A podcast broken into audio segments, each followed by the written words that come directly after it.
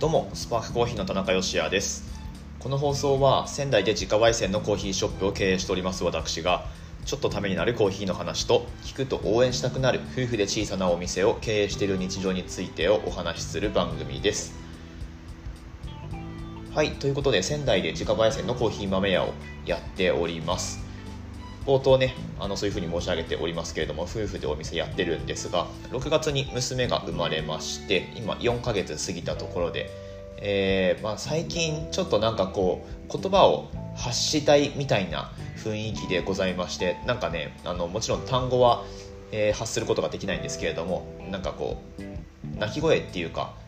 うん、なんだろうな。ギャーみたいな。あのこれ鳴き声かな。これ鳴き声っていうんですかね。なんかこう発語しようと頑張っているところでございましてそれを見るのがねすごく、えー、可愛いなと思って、はい、毎日楽しく過ごしておりますけれども。そんな夫婦でお店をやっている日常についてをお話ししますというのもこの番組のコンテンツの一つなわけなんですがお店の状況はと言いますとあの正直言ってやばいですはい。あのまあオンラインストアの方はねそこそこあの落とさずに入ってはいるんですけれども実店舗の方がやっぱりねあのトーンダウンしてましてこれまあ当然といえば当然なんですよね。はい。ただでさえ2人だけでお店をやっているという感じなんですが、まあ、そこからさらに出産子育てっていう、えー、状況がありましてなので営業時間は以前は8時オープンだったものが10時オープンになっています。で、えーと、閉店時間も去年までは6時半までやってたんですよね。今考えると8時から6時半までっていうアホみたいな、ね、労働時間でやってたわけなんですが、えそれを5時半にしましてなのでうんと3時間削ったっていうことになりますね。1日の中で営業時間を3時間削っていると。で基本お店に立ってるのは1人だけ。まあ最近だと私が立ってることもあるし妻が1人で立ってることもあるしっていう、うん。まあ、もちろん私が立ってることの方が多いんですけれども、まあ、そんな感じで以前は2人で、えー、フルで8時18時半でやったやってたお店が、まあ、今は1人ででしかも10時から17時半までやってるお店に変わっていると。これでは実店舗売上って上がる要因がないですよね。はい、っていうのは、えー、一応言い訳の材料としてはあるんですけれどもまあまあやっぱりその何て言うか皆さんのというか社会のその空気感っていうものに合わせた営業ができてるのかどうかっていうのが実店舗売上にある程度つながってくると思うのでそういった意味ではあんまりフィットできてないんだろうなというふうに、えー、捉えてなんかねうまいこと改善していけるようにやっていかなくちゃなっていうふうに思っています。はい。まあなかなかねあのお店やってるといろんなことがありますのでこういう時期もあるよねっていうふうに、えー、捉えて、まあ、次々っていう感じで、えやっていくことはもちろんできるんですけれども、うんとはいえ最近はあれですねコロナの状況とかもまあ結構その1週間で変わるってことはないですけれども、まあ、数ヶ月単位でこう、ね、変わってきたりするので、まあ、それにどう合わせ込んでいくかという、うんまあ、世の中の空気を読み解いて、まあ、それにこう、うんまあ、常々合わせ込んでいくっていう必要もないのかもしれないんですけれども、まあ、私たちの顧客は誰なのかっていう ターゲット設定を今一度しっかりしつつですね、はい、あの私たちが提供できるまあ、コーヒー豆サービスだったりで、えー、楽しんでいただけるようになんかね具体的に動いていかないとなっていうふうに思っております。そうそうそう。あの出産前にいろいろ仕込んだものを今切り崩してるようなイメージなんですよね。なので、まあ、普段のその接客対応みたいなことはもちろんお店にお店で1人で立ててできるんですけれどもそれだとこうなかなか次へ次の、え半年間の仕込みができないとか、まあ、そういう状況がございましてそこはやっぱり2人でこういろいろこう思考してえ意見出し合いながらやる必要があるよねっていうところで、うんまあ、2人同じ時間同じ空間でえー、仕事をする必要があるなっていうふうに感じております、まあ、つまり具体的には娘を保育園に入れるとか、はいまあ、そういうことが必要になってくるんですけれども、まあ、ここをどう乗り切るかということも含めてこのラジオでお話しできる範囲でお話ししていこうと思いますので、まあ、そういったことも含めて楽しんでいただければなというふうに思います。これ聞いてくださってるお客さんで実際のお客様になってくださってる方はぜひぜひあの週末とかねご来店いただけますととても嬉しく思いますので。そうだあの店内利用テイクアウトだけっていう風な立て付けに一応なってはいますけれども普段豆買ってくださる方の店内利用はもう大歓迎なので予約とかなしで大丈夫です。ぜひぜひお席使って、えー、コーヒー楽しんでいってくださいということで、えー、今日の内容に入っていきましょう。なんか最近あのオープニングトークが長いですね。今日はもう5分も経ってしまいましたけれども今日のお話はですねあのあなたの入れたコーヒーは多分美味しいのであの自信持って大丈夫ですよっていうお話をしてみようと思いますのでぜひ最後までお付き合いください。本日は10月の8日金曜日の放送です。とかくそのコーヒーの入れた味わいが自分の思った通りにならないとか家で入れるコーヒーはなんかこう不満があるっていうふうに感じていらっしゃる方の悩みの、えー、まあ、内容としては自分で入れたコーヒーに自信が持てないっていうことだと思うんですよね、うん、もう本当によく言われます。私の入れ方が悪いんでしょうかと、うん、で、まあ、やっぱりあのスパークさんプロが入れたコーヒーは違いますね。みたいな本当によく言われるんですけれどもあの果たしてそれってそうなんですか？っていうことなんですよね。はい。うん。まあでもそうだな。スパークコーヒーの豆を買っていかれてで自分で入れてみて、えー、まあ、なんか味が違うお店と同じにならないっていう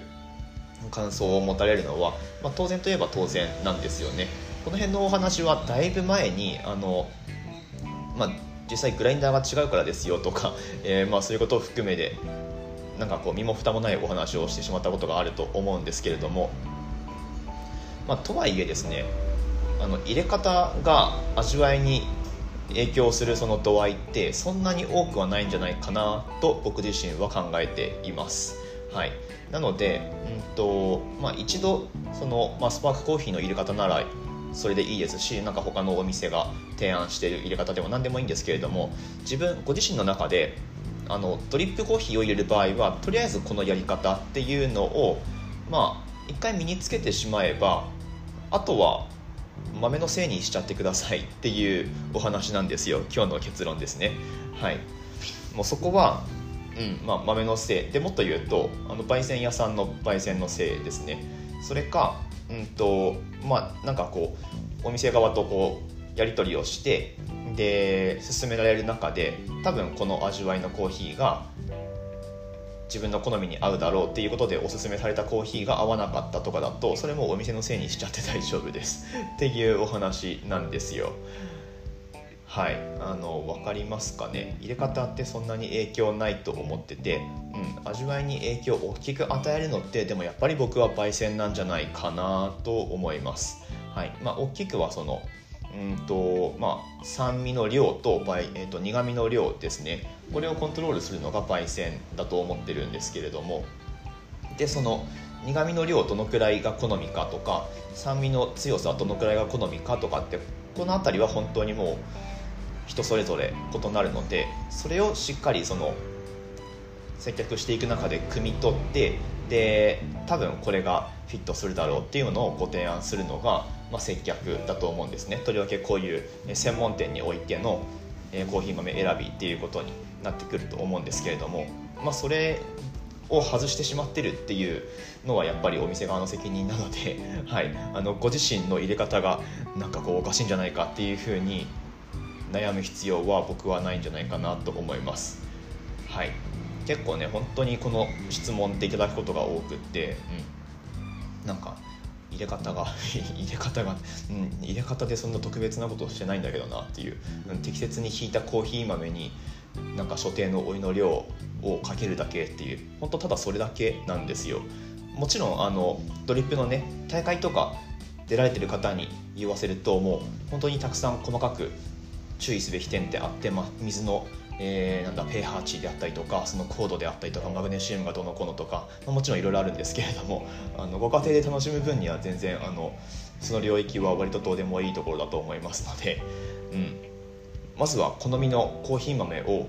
そもそも手に入れられているかどうかっていう、うん、でそれをするにもやっぱりお店側の努力って必要だなっていうふうに思うんですよね、うん、お客さんが本当に求めている味わい、まあうんとこういうとなんかそのなんだろうな。お客さんになんかこう合わせすぎるとどうのこうのとかっていう話にもなるんですけど、まあ、そういうことを言いたいわけではなくって、うん、まあなんかこうなんだろうな。結局満足してもらいたいんですよ。お店側としては お客さんに。はい。うんこれこれっていうふうに思っていただきたいので、まあ、それができてないっていうことは、まあ、お店側に責任があるんじゃないのかなと僕は感じています。本当にねあのまあ自分の好みのコーヒーの味っていうのが分かっていてで自分好きなもう豆の銘柄これっていう風に決まってるのであればもう入れ方とかは本当に一度身につけてしまえばもう何も特別なことをする必要がないんですね。で、まあ、例えば昨日もそうだったんですけれども定休日でなんかコーヒー入れるかっていう風になったんですけれども夫婦の間で。で、まあ、僕は ちょっと面倒くさがりなのであのなんかコーヒーバッグって人のやつあればそれで入れようかなって思ったんですが、まあ、うちの奥さんがですねあのせっかく豆あるんだからちょっと豆ひいて、えーまあ、入れるってことで、まあ、奥さんに入れてもらったんですけれども、まあ、別にこれ奥さんがプロだから、えー、お家ですぐ美味しいコーヒーが入れられてでそれを楽しめたっていう、まあ、それももちろんあるんですけれども別にプロだからっていうのを抜きにして、えー、入れ方とかってまあ、実際僕らはお家で入れたわけなのでお家にある器具でまあうんまあ電動のグラインダーがちょっといいやつだからっていうのはあるんですけれどもまあそれはそれでお家でなんていうかすごく特別なことをしてるわけでもない普通の入れ方をして入れたコーヒーがあ美味しいなって思うので、まあ、それでいいんじゃないかなと思うんですよね、まあ、結局何が言いたいかっていうとあの好みの味わいのコーヒーを見つけてでそれをま手に入れる。でお店側としてはしっかりそれをあのお客さんと一緒に探していくっていうことがなんかこうねおうちコーヒーとか、うん、コーヒー楽しんでいく上ですごく大事なことなんじゃないかなというふうに思っていてなのであなたがもし自分で入れるコーヒーに自信がないとすれば、まあ、それは多分やっぱり好みのコーヒーをうまく見つけられてない可能性が結構高い。で、えーまあ、これでいいんだろうかっていう思いは多分あると思うんですけれども、まあ、お店と一緒の味わいにならないのは、まあ、これはある程度仕方がないことなのであの入れ方が良くないんじゃないかって自分の入れ方が良くないんじゃないかって、はい、何回も言うようですけれども